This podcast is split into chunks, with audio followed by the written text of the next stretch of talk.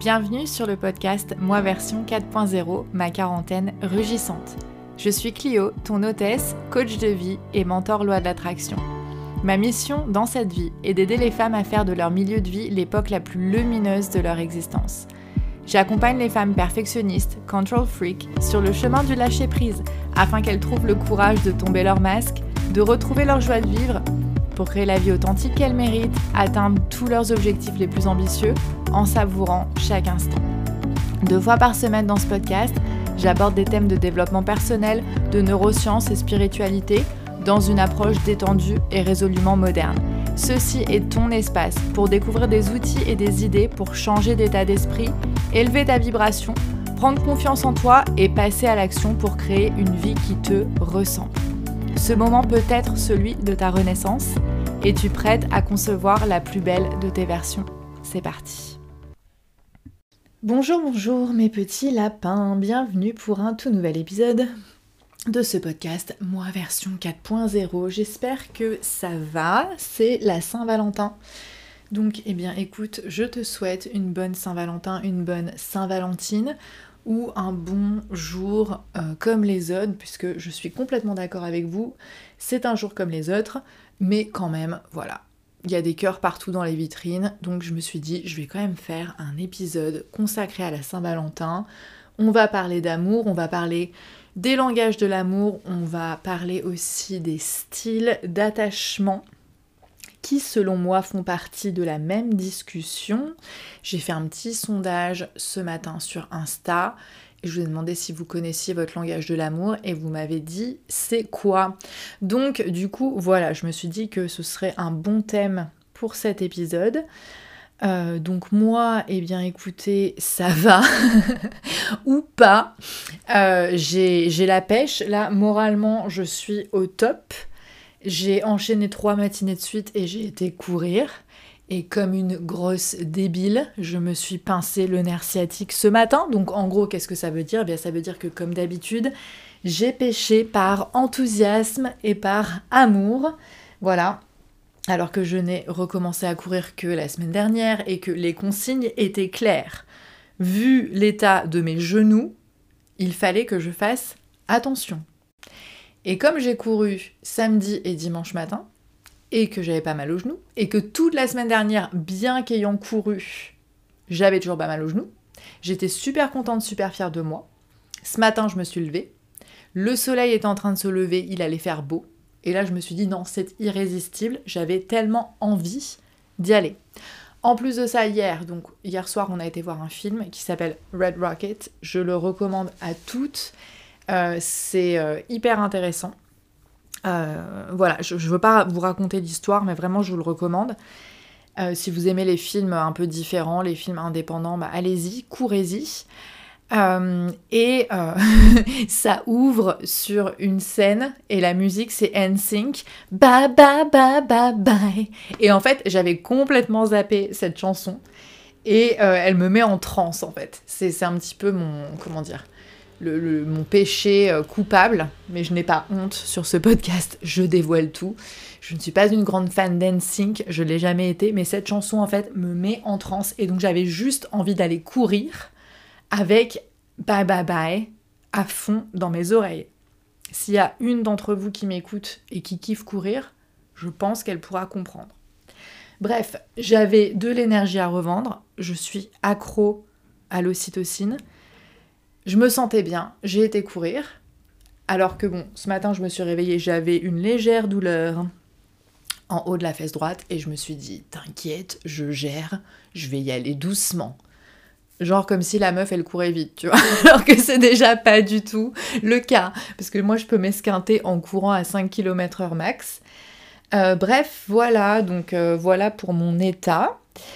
Euh, donc un week-end de Saint-Valentin qui s'est quand même super bien passé. C'est pas une fête euh, qui a de l'importance particulière pour moi, mais mon mari qui est un grand romantique et qui est surtout américain, donc il ne peut pas s'empêcher de euh, célébrer et d'avoir un penchant certain pour toutes les fêtes hyper commerciales. C'est un peu plus important, donc du coup j'ai décidé de, lui faire plaisir.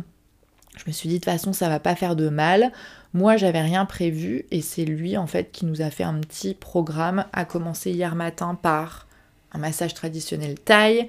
Et d'ailleurs, c'était génial, ça m'a fait énormément de bien, ça m'a inspiré. Et d'ailleurs, je pense que je vais consacrer l'un des prochains épisodes euh, à parler euh, massage et libération émotionnelle parce que j'ai une longue histoire d'amour avec les massages traditionnels thaï, notamment puisque j'ai habité en Thaïlande et que pour moi, ces massages ont été une véritable thérapie. Donc, je voudrais qu'on reparle bientôt. Massage, libération émotionnelle, euh, traumatisme et tout ça, enfin bref, tout ce qui concerne le fait d'être dans son corps et de soigner son corps en fait pour soigner son mental. Voilà. Et euh, en fait, ce qui est marrant, c'est que donc la veille, il m'avait dit Ah, demain, euh, on a un rendez-vous à 11h, c'est une petite surprise, il voulait pas me dire ce que c'était, voilà. Et en fait, j'ai tendance à avoir du mal à célébrer les jours spéciaux, c'est-à-dire que moi, je célèbre quasiment pas mon anniversaire. Et j'ai toujours un petit peu, j'ai l'angoisse de Noël, comme je l'ai déjà expliqué. Euh, en fait, ça vient, je pense, d'une peur de tout faire foirer. C'est comme par esprit de contradiction, je le, le fais pas exprès, mais si je prévois d'être de bonne humeur et bien dans ma tête et bien dans mes baskets pour une occasion spéciale, j'ai remarqué quand même que j'avais un schéma du style à tout faire foirer et en fait à, me réveiller de mauvaise humeur ou à pas pouvoir m'empêcher d'être un peu euh, passive-agressive. Donc typiquement, avant d'aller se faire masser hier matin, euh, je lui ai demandé, euh, comme je ne savais pas qu'on allait se faire masser, je ne savais pas si on allait manger ou quoi, je lui ai demandé est-ce qu'il faut que je me maquille? Et lui il me dit bah oui si tu veux, enfin de toute façon t'es jamais obligé, mais oui si tu veux tu peux te maquiller. Et donc je me suis maquillée et évidemment bah en fait le massage moi souvent ça me fait euh, ça me fait pleurer de douleur et de plaisir à la fois. Et du coup, euh, bah, je suis sortie de là, je ressemblais à un koala. Et pendant que je me faisais masser, j'étais là, ah, mais il est vraiment con Pourquoi il m'a dit de me maquiller et tout?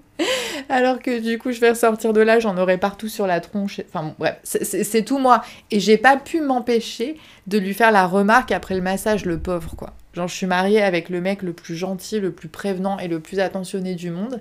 Et parfois, je peux même pas m'empêcher de, faire des petites, euh, des petites remarques comme ça.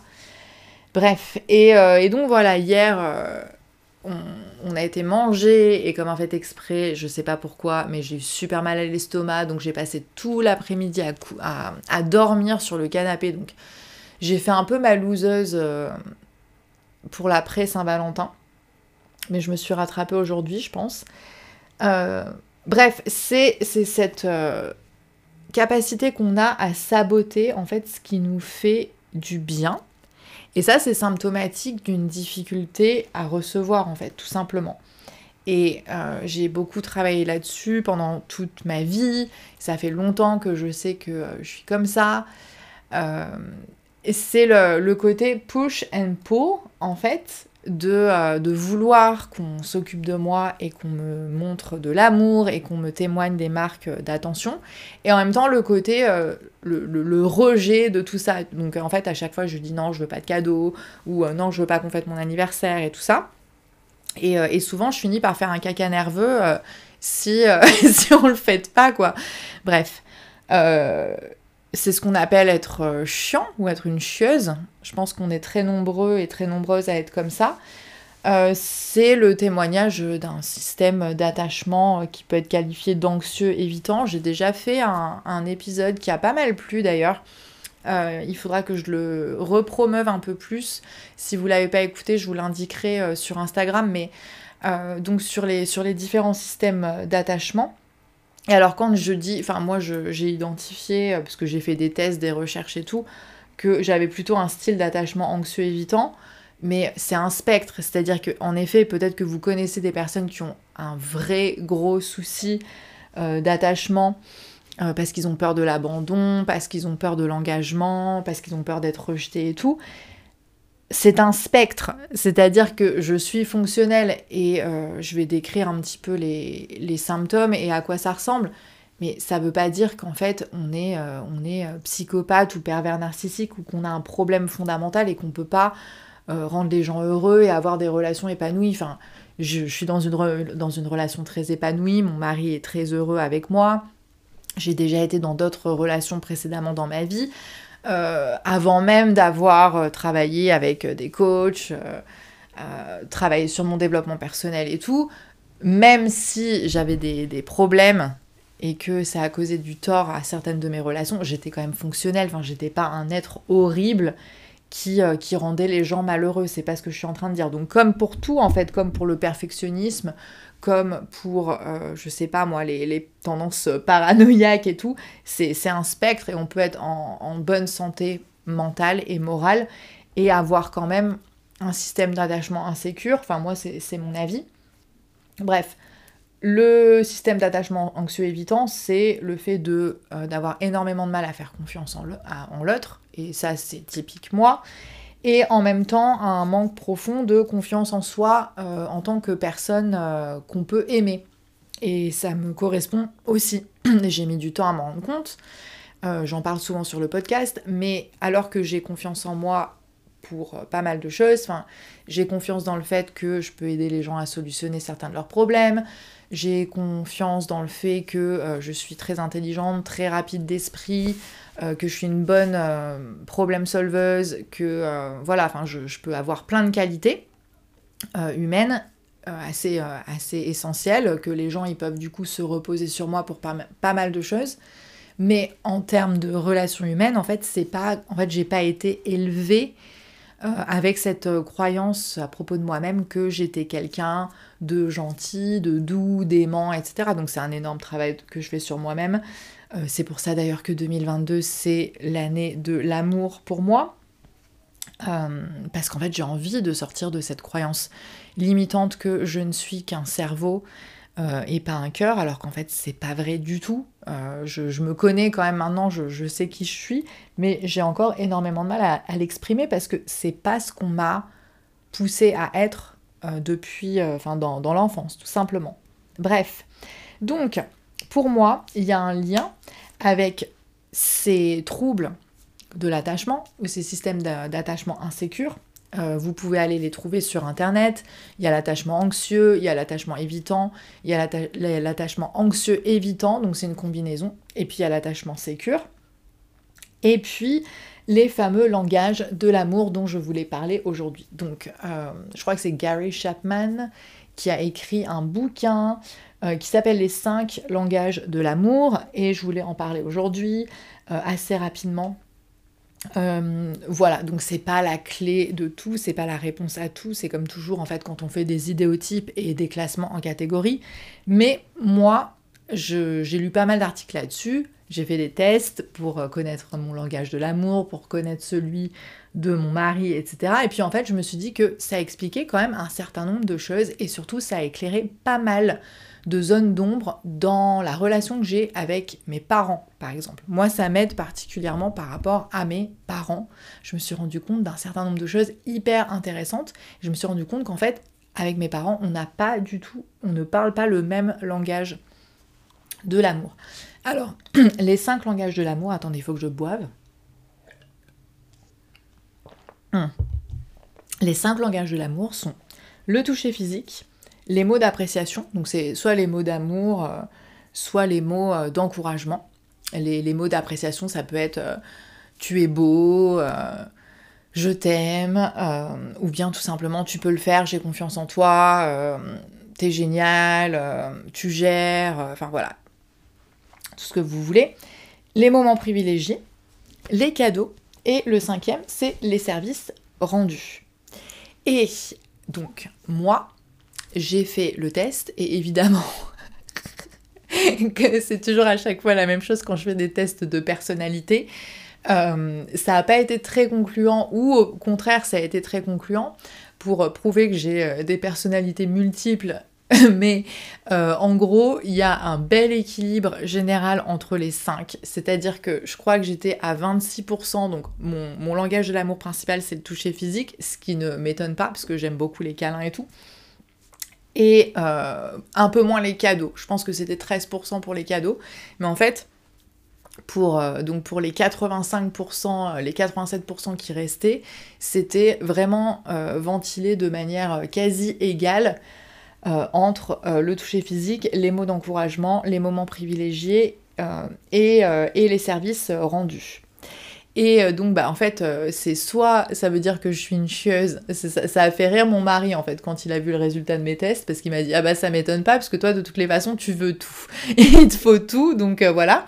Et en même temps, je lui ai fait remarquer que ça voulait dire aussi qu'avec moi, on pouvait difficilement se tromper et que je suis aussi bon public. C'est-à-dire que un moment privilégié, ça me va, un câlin, ça me va, des paroles d'encouragement aussi beaucoup. Euh, les services rendus, je kiffe, et les cadeaux, pourquoi pas. Donc en même temps, euh, c'est soit je suis vraiment compliquée, soit alors facile à satisfaire. Hein. C'est selon euh, l'état d'esprit dans, lequel se trouve, dans lequel se trouve la personne qui me côtoie. Bref. le langage de l'amour de mon mari, ben, si vous connaissez Charlie, ce n'est même pas une surprise, mais je crois qu'il était à 78% touché physique. Et c'est pas juste. Après, ça, ça fait, ça, ça, peut faire rire. On veut dire, oui, mais de toute façon, les hommes, c'est pas très compliqué.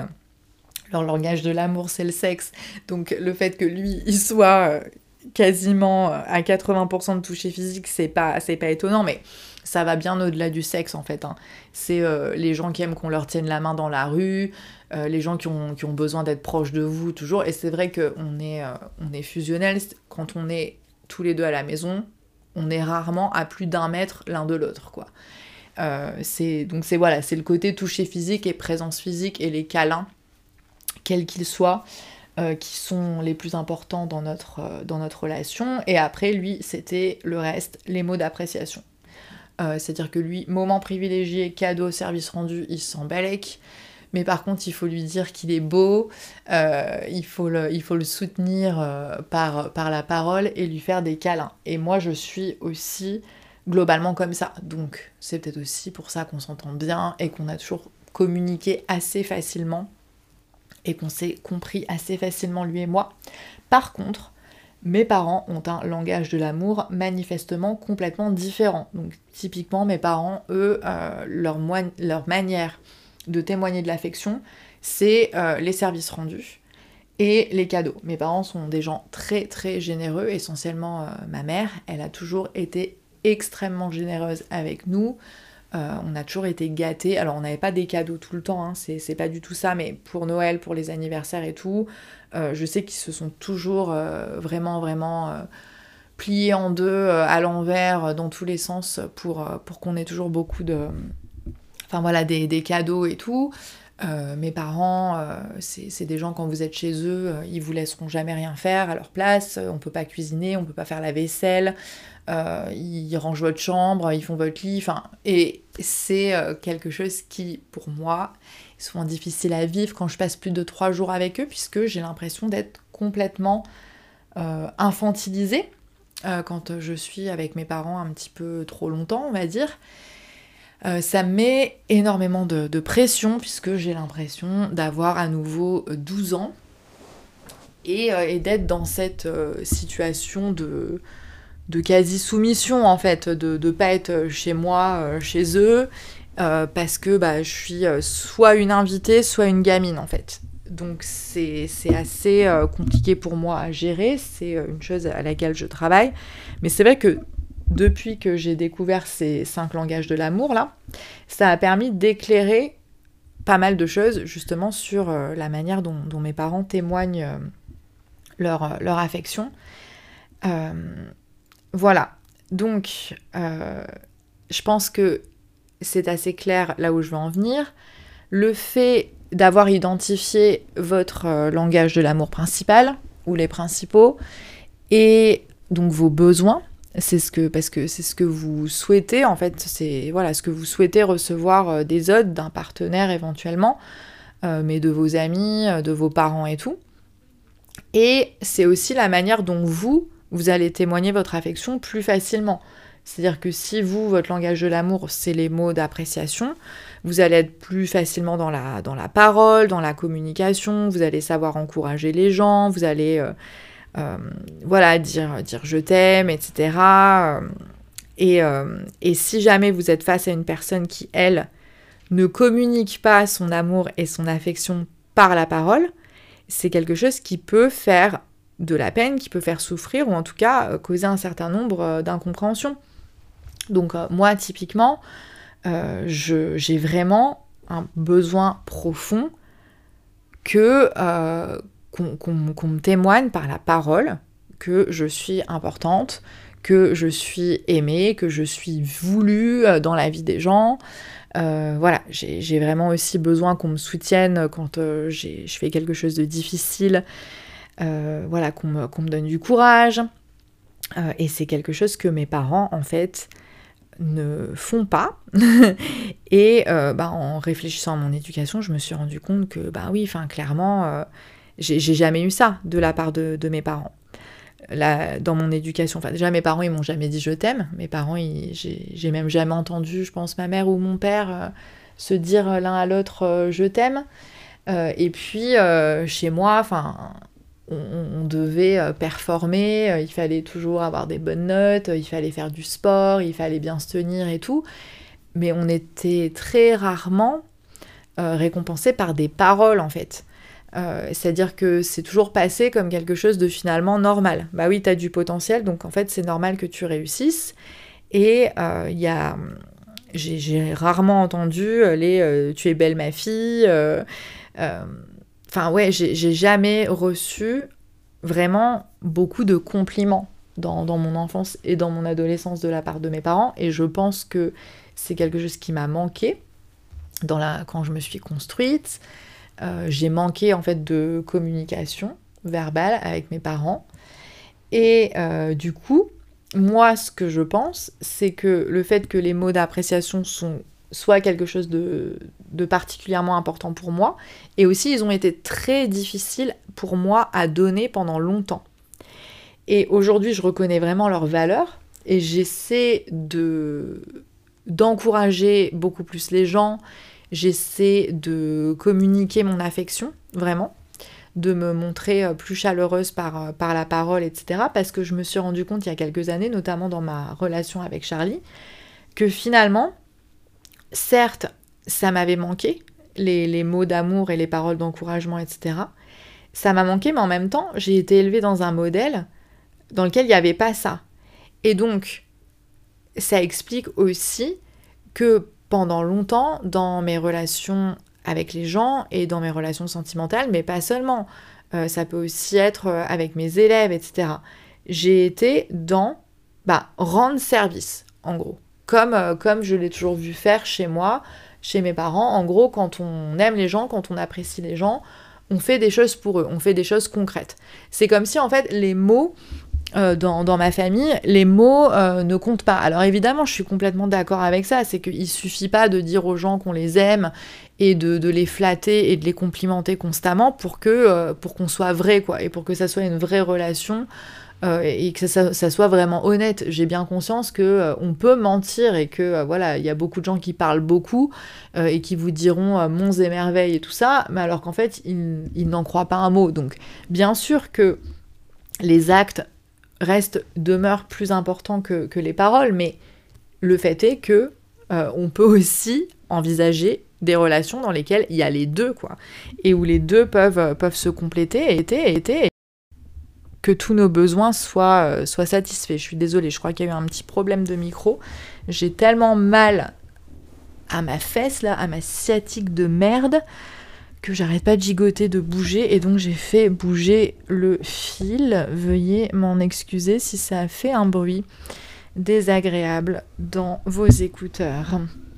Bref, donc euh, j'ai vraiment pu euh, noter, en fait, remarquer euh, ce lien, en ce qui me concerne, entre mon système d'attachement anxieux évitant, qui vient de, de, la manière dont j'ai été éduquée finalement, ou peut-être j'ai reçu énormément d'amour, hein. je, ne critique absolument pas mes, mes, parents, de toute façon ils sont comme ils sont, et, j'ai été très bien, j'ai été choyée et on s'est beaucoup occupé de moi, il y a eu euh, certainement un manque de communication, mais vous allez me dire, euh, on est très nombreux et très nombreuses dans ce cas-là, puisque voilà, c'est aussi le mode d'éducation traditionnel à l'ancienne. Donc nos parents, ils n'ont fait que reproduire les schémas qu'ils euh, connaissaient, puisque on, apprend par l'exemple, et donc on recopie ce qu'on a vu.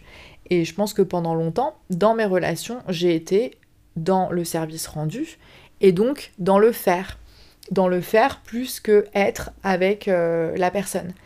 Et euh, c'est très pratique dans la mesure où ça nous empêche, où ça nous évite les situations inconfortables dans lesquelles euh, les personnes se confient à nous et qu'on est juste là en fait pour les écouter et pour être présent avec eux dans leur inconfort sans proposer de solution. Parce que le problème, et j'ai fait euh, d'autres épisodes de podcast à ce sujet, c'est que souvent quand quelqu'un nous parle et euh, nous, parle de ses problèmes ou se met à pleurer, etc., le réflexe, c'est tout de suite de vouloir faire, c'est-à-dire, oh, on me parle d'un problème, il faut que je rende service, sinon c'est que je sers à rien, et donc il faut que je sois là pour proposer une solution. Et, ça, en fait, c'est le langage de l'amour euh, typique du rendre service. On est dans le faire. Donc, euh, bah, les gens vont pas bien, euh, ils ont un deuil, ils ont une perte, on va leur faire à manger. ou bien, je sais pas, peu, importe des, personnes, mais voilà, typiquement, bah, les enfants, on a tendance à les materner en faisant à leur place pour leur montrer qu'on est là pour eux. Euh, et, je pense que cette gestion du, quotidien, même familial, où euh, je le vois avec mes élèves et tout, on a tellement de, choses à faire, euh, tellement de, tâches bêtes à gérer, que ça peut rendre très difficile le fait de passer du temps, d'avoir des moments privilégiés avec les uns et les autres, ou de pouvoir se poser pour parler et euh, de donner des mots d'appréciation et d'encouragement juste pour montrer qu'on est là en fait, sans être dans le faire, sans faire à la place des autres, sans être là pour euh, proposer des solutions, mais juste en fait pour, euh, pour écouter et bah, soit pour, pour faire un câlin ou, ou pour dire quelque chose de, gentil et de, et de réconfortant. et c'est pour ça d'ailleurs que pendant que j'en parle, je suis en train de me rendre compte qu'il y a d'autres langages de l'amour euh, et j'ai l'impression que l'écoute a été oubliée, en fait. Parce que les mots d'appréciation, c'est une chose, c'est ce que l'on fait pour les autres, mais le fait de savoir écouter, je dirais euh, que c'est un autre langage de, l'amour. Euh, peut-être certainement l'un des plus importants, il faudra que je revienne là-dessus, mais je le découvre pendant que je vous parle, hein. c'est un petit peu la, magie du podcast, c'est ce qui passe, c'est ce qui se passe en fait quand on, quand on se parle tout seul aussi. ce n'est pas que de la folie. Euh, bref, donc la gestion du quotidien peut rendre difficile le fait justement de ne pas être que dans le service euh, rendu. Et, euh, voilà, et on observe qu'il y a souvent, notamment dans l'éducation des enfants et dans les familles, une espèce de relation verticale qui s'instaure. Donc c'est le cas entre les parents et les enfants, mais je pense que c'est aussi souvent le cas entre partenaires si on n'y prend pas garde. on, a vu ça chez nos parents. Le fait que euh, voilà, euh, papa avait euh, telle fonction dans, la famille et donc il rendait le service, il faisait ce qu'il fallait faire. Par exemple, typiquement, bah, il travaillait, il ramenait de l'argent à la maison. Quant à maman, elle s'occupe du foyer, elle cuisine, elle, elle, fait la vaisselle et puis elle plie le, linge. Et, c'est une manière voilà, de, s'occuper des gens et c'est une manière de, les aimer on reproduit ça, même si c'est pas forcément tel, à, tel point dans le stéréotype, parce que les couples évoluent, les femmes travaillent, etc. Mais je pense que souvent, en fait, dans, dans nos journées de base, en famille, on est dans des relations verticales où souvent les, échanges qu'on va avoir, même si euh, on lit les messages qu'on a échangés avec notre amoureux ou notre amoureuse et tout, ça va être vachement dans le jus, euh, genre hey, tu peux acheter du pain ou ah j'ai fait ceci, machin et tout. Et, donc c'est vraiment, euh, et est-ce que tu peux penser à faire ça? Enfin, je, le vois même dans, ma communication avec, euh, avec mes élèves, j'essaie d'y prendre garde, mais enfin, typiquement, je me dis, mes élèves, je passe leur temps à leur, à leur dire de faire des trucs, et je prends rarement le temps de les remercier ou de les féliciter pour toute autre chose, quoi. Euh, et, c'est un problème. Je sais pas si je suis vraiment claire.